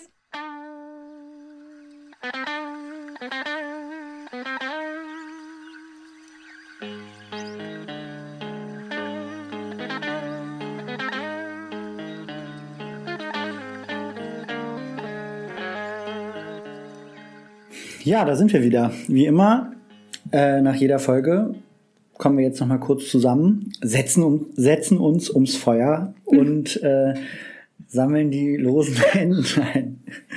Okay, why? Warum Feuer? Warum Feuer? Ich dachte, das wäre vielleicht so eine leicht winterliche Metapher, die Ah, man okay. bringen könnte. Naja, wie dem auch sei. Auf jeden Fall, die losen Enden sollen jetzt noch eingesammelt werden. Und ich fand's äh, mal wieder eine spannende Folge. Und was ich vor allem irgendwie krass fand, war, es war jetzt so das erste Mal ein Thema, wo wir über was sprechen, was gar nicht in Deutschland in erster Linie stattfindet. Also so das erste Mal so ein bisschen internationalistische Folge. Und trotzdem haben wir gefühlt das letzte Drittel eigentlich super konkret über Deutschland und darüber, was man jetzt hier machen und tun kann, gesprochen. Ähm, hat mich irgendwie total überrascht und fand ich mega Fand ich auch sehr cool. cool. Ja. Ja, ja, sehr, sehr konkret halt einfach. ja. Ja, total. Ähm, aber wir können ja noch mal auch ein bisschen an den Anfang zurückgehen vom Gespräch. Und ähm, was ich natürlich total toll fand äh, oder auch sehr spannend, ähm, ist, dass ja Anja erzählt hat, dass das so richtiges Organisationsprinzip ist, dass praktisch Frauen die Bewegung leiten. Ja. Ähm, und dass sie das am Anfang schon auch gegen Männer erkämpfen mussten, aber dass das ähm, im Grunde sozusagen auch darin so viel transformatives Potenzial liegt. Also, dass es dann halt auch nicht nur ist, wir haben da eben kurz drüber gesprochen, ähm, Frauen müssen die Hälfte der Plätze besetzen und dann ist alles gut oder dann ist man fertig, sondern dass man auch davon ausgeht, dass wenn eine Bewegung von Frauen geleitet wird, dass das auch inhaltlich oder dass das sozusagen auch darin, wie die Bewegung funktioniert, viel verändert. Und das finde ich einen total ähm, interessanten Punkt und sozusagen finde ich nimmt diese Verquickung, die Anja ja ganz oft angesprochen hat, von Kapitalismus und Patriarchat halt äh, ganz konkret auf und versucht die sozusagen ja in einem ganz konkreten ähm, äh, ganz konkrete Handlung sozusagen zu umzudrehen ähm, und zu verändern. Und das fand ich ähm, total interessant umgesetzt. Wobei das ja praktisch auch bedeutet, dass man wirklich aktiv daran arbeitet, so das internalisierte Patriarchat oder dieses Konglomerat aus Kapitalismus und Patriarchat so zu überwinden. Also auch für alle Beteiligten, ne? Dieses ähm, einerseits irgendwie mehr ins kollektive Denken gehen, andererseits aber auch durch dieses Kritik und Selbstkritik halt internalisierte Prinzipien, egal ob man jetzt ein Mann ist oder eine Frau ist, äh, zurückzudrängen ähm, und äh, sich da ähm, ja irgendwie weiterzuentwickeln. Das fand ich auch cool. Also das als ganz klarer Teil von einem feministischen Kampf Ja. ähm, fand ich interessant. Voll. Ja, und ich fand, es ist ein sehr kritischer Umgang mit Macht und ähm, in Anführungsstrichen wichtigen Positionen. Also es ging ja dann auch viel darum, als wir über die Organisationsstruktur gesprochen haben, ähm, wer ist eigentlich wann und wie lange verantwortlich ähm, für Dinge. Und da hat auch so herausgehobene Stellungen. Und da hatte ich das den Eindruck, dass es da halt so einen krass bewussten Umgang mit gibt. Und ich finde, das habe ich auch ein bisschen gesagt im Gespräch, so wenn man sich das so anhört, ist es fast so zu schön, um wahr zu sein. Ja. Ähm, Ja. Ja, ich meine, natürlich gibt es, äh, das hat ja auch Kerem immer wieder angesprochen, natürlich gibt es auch Widersprüche, die irgendwie aus der Praxis heraus erwachsen, äh, wo man dann irgendwie äh, auch mit umgehen muss und so. Und sicher ist da nicht alles rosig. Und er hat ja auch gesagt, das fand ich auch irgendwie sehr cool. Man darf es nicht romantisieren, so Ja. das, äh, was da passiert, ist natürlich trotzdem auch äh, ein Land im Ausnahmezustand, ein äh, kriegsgeschütteltes und krisengeschütteltes Land, äh, immer wieder angegriffen ähm, und äh, so. ja. Also Total. Und ich fand aber irgendwie finde ich es also umso bewundernswerter, Ja. zum Beispiel halt so Prinzipien wie jetzt das Rotationsprinzip durchzuhalten. Ja. Also ich find, bin davon sowieso sehr überzeugt und habe das ja auch in meiner eigenen ähm, Praxis. Jetzt zum Beispiel bei Ende Gelände war mir das auch total wichtig, dass so klar ist, nach einem Jahr gibt man auch so Positionen wie Sprecherin zu sein wieder ab. Ja. Ähm, A, damit andere die Chance bekommen, aber halt auch damit Macht, äh, Positionen, die man einfach ja in exponierten Stellungen anders hat und auch andere Zugänge sowohl zu Informationen als auch zu Entscheidungsmöglichkeiten, ähm, damit sich da einfach Strukturen und Beziehungen und, und so weiter und so fort nicht verfestigen und auch persönliche Abhängigkeitsstrukturen möglicherweise davon. Und ähm, ja, das finde ich irgendwie sehr cool, dass das da so gelebt wird und Ja. äh, beeindruckend auch, dass das so, so konsequent durchgehalten und umgesetzt wird. Ja. Ich fand auch diese ganze, dieser, also letztendlich dieser ganze Teil über so Organisierungsfragen und so war einfach sehr interessant und aufschlussreich und auch so, dass man da irgendwie viel mitnehmen kann und auch so dieses ganze Gespräch, was wir dann dazu auch hatten, wie sich dann informelle äh, Hierarchien rausbilden können und wie man damit umgeht, da sind, glaube ich, Sachen, wo irgendwie fast jede Person, die schon mal in einem Plenum war, da auch äh, Sachen wiedererkennt, ja. wo man jetzt denkt, okay, da kann man vielleicht was draus mitnehmen für die eigene Praxis hier auch. Ja. Und das war ja dann am Ende auch Kerems Appell, zu sagen, guckt euch an, um hier auch äh, Sachen in die eigenen Strukturen äh, mit zu übernehmen. Das fand ich auch wirklich eine interessante und nochmal ein weiterer Punkt, ich fand es auch sehr interessant, was Anja gesagt hat, zu so letztendlich jedes besetzte Haus, mhm. jedes autonome Projekt, äh, was hier stattfindet, ist irgendwie auch in in die, steht in dieser Tradition und in dem gemeinsamen Kampf ist gelebte Solidarität halt in diesem ja. Kampf. Ja, total. Ähm, wo auch nochmal diese enge Verbindung halt dann einfach deutlich wird von äh, was es dann bedeutet, Gegenmacht aufzubauen, was es bedeutet, sich zu solidarisieren. Mhm ähm, und so. Ja, und sie halt aber auch ja beide total klar darin waren, einerseits, das ist ja schon fast auch ein bisschen schwammig, würde ich sagen, mhm. so alles, was sozusagen links und progressiv und alternativ und ökologisch und feministisch ist, gehört da irgendwie dazu. Aber sie dann ja wiederum auch sehr konkret gesagt haben, aber es geht auch darum, die ganz konkreten Utopieprojekte zu erhalten und da, wo die angegriffen werden, zu verteidigen. Ähm ja, und das fand ich einfach sehr, irgendwie eine sehr besondere Mischung, finde ich, auf eine Art und Weise mhm. ähm, davon, weil wir ja schon aber auch viel darüber geredet haben im Podcast, dass man es halt auch nicht schafft, sich an allen Stellen immer selber zu engagieren. Also es ist halt, glaube ich, auch, und da muss ich auch sagen, das finde ich schon auch ganz schön krass, was sie so erzählen aus Kurdistan, da in drei Reden zu sein und dann, wenn ich mir das jetzt so vorstelle, drei Abende in der Woche verbringt man äh, praktisch nur in der Selbstorganisation. Das kann ich mir jetzt persönlich auch nicht so gut vorstellen. ähm, aber ja, es ist halt, wenn, wenn praktisch das gesamte Leben auch anders verfasst ist, dann ist es vielleicht auch einfach nochmal was anderes, habe ich mir dann auch gedacht. Also es ist ja so, na klar, in, in einer praktisch in einer kapitalistischen Gesellschaft, wo alle irgendwie in ihrem 9 to 5 drin hängen und äh, dann äh, alle in auch so kleinen WGs oder so organisiert sind, wo man dann noch ganz viel von dem anderen Kram alles machen muss und so. Das ist ja auch irgendwie eine sehr dezidierte, bestimmte Lebensweise, die für ja. bestimmte andere Sachen wie ja. Gemeinwesen, Gemeinschaftsarbeit und so weiter einfach systematisch nicht so viel Platz lässt. Ja, ich weiß stimmt. es nicht, aber ich könnte mir vorstellen, dass es natürlich auch was anderes ist dann, wenn man da in einer ja. Gesellschaftsform lebt. Ja, genau. Und dass dann, wenn es halt aber auch wirklich da was zu entscheiden gibt, das finde ich daran auch total zentral, dass halt ja ganz, ganz viele Kompetenzen auf die Kommunen und sozusagen auf diese lokalen Räte äh, übergehen. Und das heißt, wenn man sich da engagiert, dann ist es halt wirklich auch nicht nur fünf Stunden Plenum, wo alle vor allem reden und wenig passiert, sondern dann gibt's ja wirklich viele ganz konkrete Sachen zu entscheiden, die dann auch eine total äh, klare Folge haben. Mhm. Ja, und ich glaube, das ändert auch nochmal total viel daran, wie sehr das eine Priorität ist, sich da vielleicht einzubringen. Mhm. Ja, voll. Ich fand es auch lustig, dieses Beispiel mit dem äh, Spielplatz, mhm. was ja. Anja dann gebracht hat, weil das hat einfach dann so nochmal auch ja super pragmatisch klar gemacht, so um welche Fragen es dann am Ende auch geht. Ne? Ja. Und aber das sind dann ja voll die zentralen Fragen. Absolut, absolut. Ja. Nur man stellt sich manchmal irgendwie alles krasser oder also ja. natürlich braucht man auch in der anderen neuen Gesellschaft Spielplätze so. Ja, klar. Aber es ist nicht das Erste, woran man vielleicht denkt. Ja, das stimmt. Genau, und ein weiterer Punkt, den ich äh, sehr spannend fand äh, und super wichtig tatsächlich, ist diese Frage von, wie solidarisiert man sich hier vor Ort mit Kurdinnen mhm.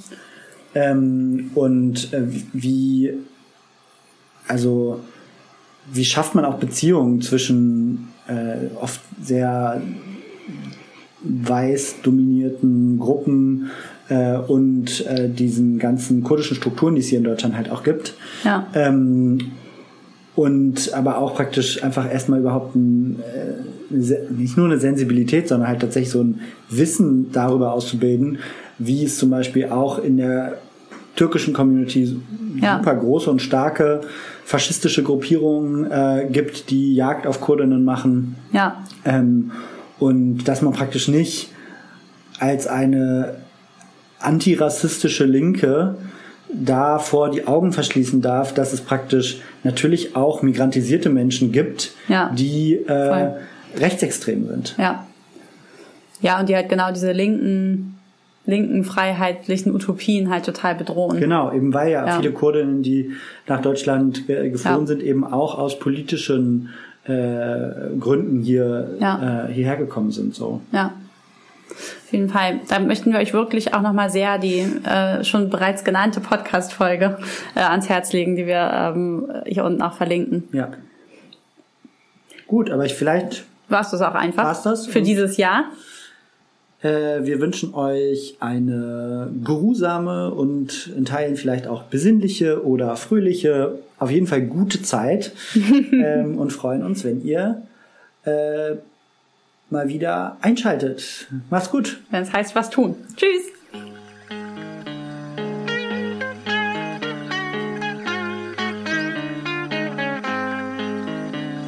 Das war der Was tun Podcast. Konzept und Redaktion Valentin Isen und Inken Bermann. Schnitt Julian Schlumberger. Die Musik kommt von Richard Waterman.